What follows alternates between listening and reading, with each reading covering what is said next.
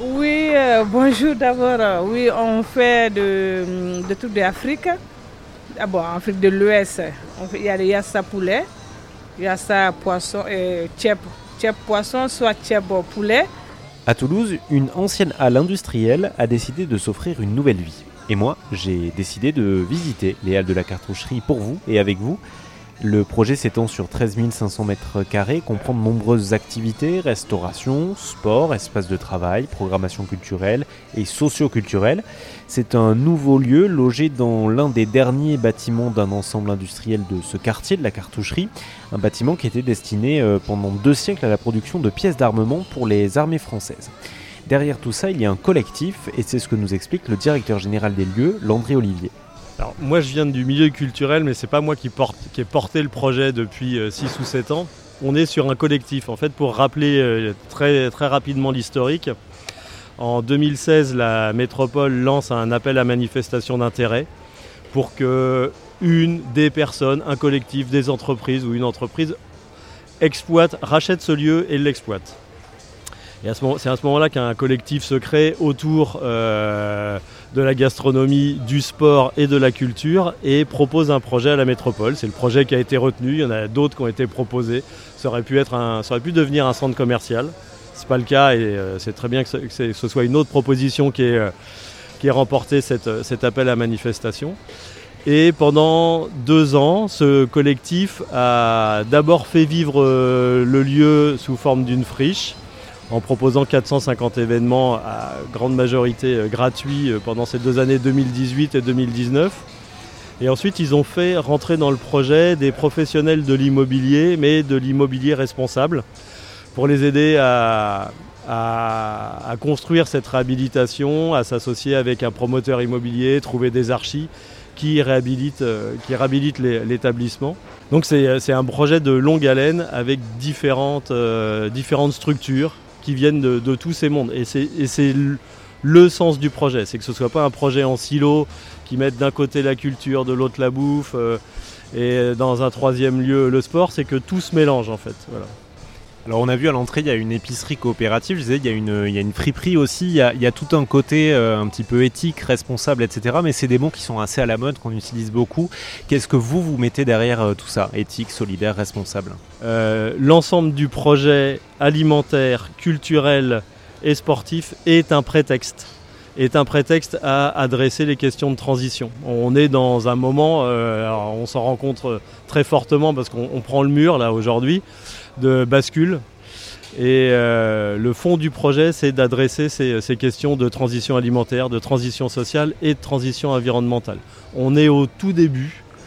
Euh, on est très loin d'être euh, encore performant sur, sur ces questions-là.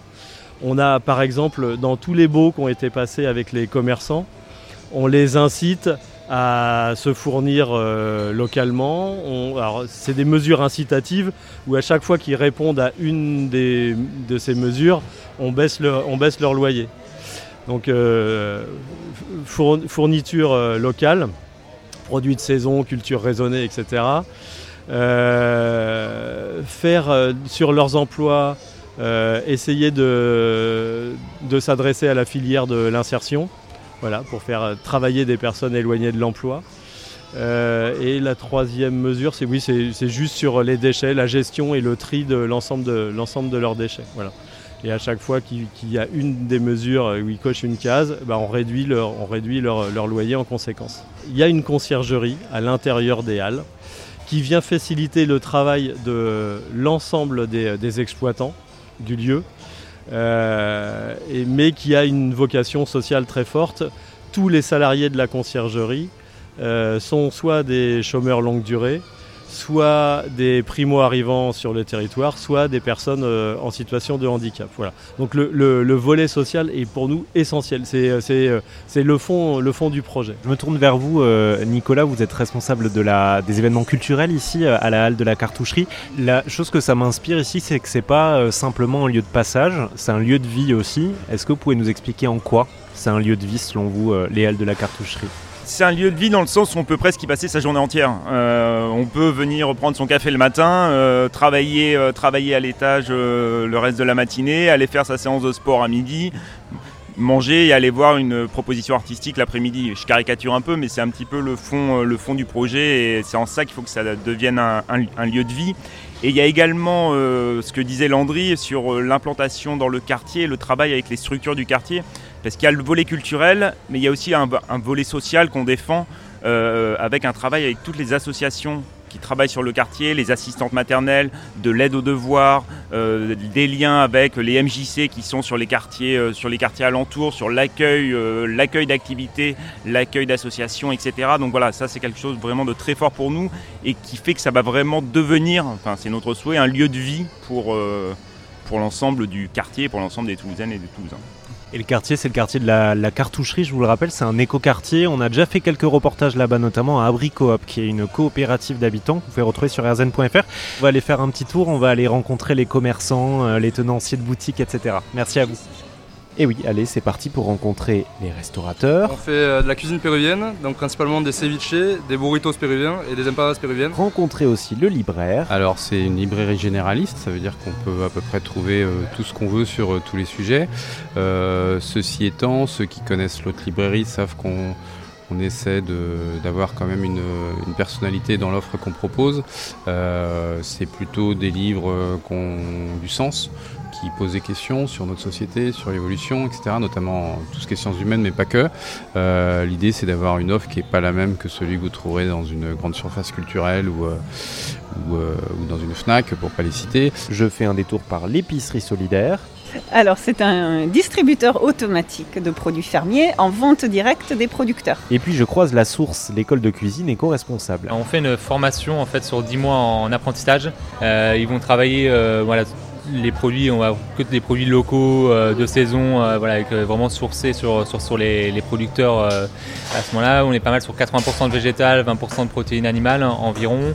Ils vont faire des cours de fermentation, des, des, cours de, de, ouais, de, pâtisserie. Voilà, c'est assez varié, assez intense et du coup ils sont le rythme là pour, ils sont deux semaines, deux semaines à l'école et deux semaines en, entreprise. Et c'est quoi qui vous différencie d'une cuisine, d'une école de cuisine traditionnelle? C'est la sélection des produits plutôt ou la façon de les cuisiner? C'est un peu le, tout, c'est euh, ouais, vraiment choisir ces, produits, revenir à, la base, euh, vraiment travailler. Et parmi les autres éléments à, noter dans celle de la cartoucherie, eh bien on note l'installation d'une ventilation naturelle, d'un réseau de chauffage et de refroidissement qui est mutualisé dans l'objectif de réduire la consommation de l'énergie et la création d'une travée verte, donc un, système de récupération d'eau qui permet euh, de gérer durablement l'arrosage des plantes qui se trouvent à l'intérieur et à l'extérieur des halles de la cartoucherie. Si vous voulez une visite un petit peu plus approfondie de ce lieu, eh bien je vous donne rendez-vous sur rzn.fr ou dans la collection de podcasts fraîchement créés Lieu de vie.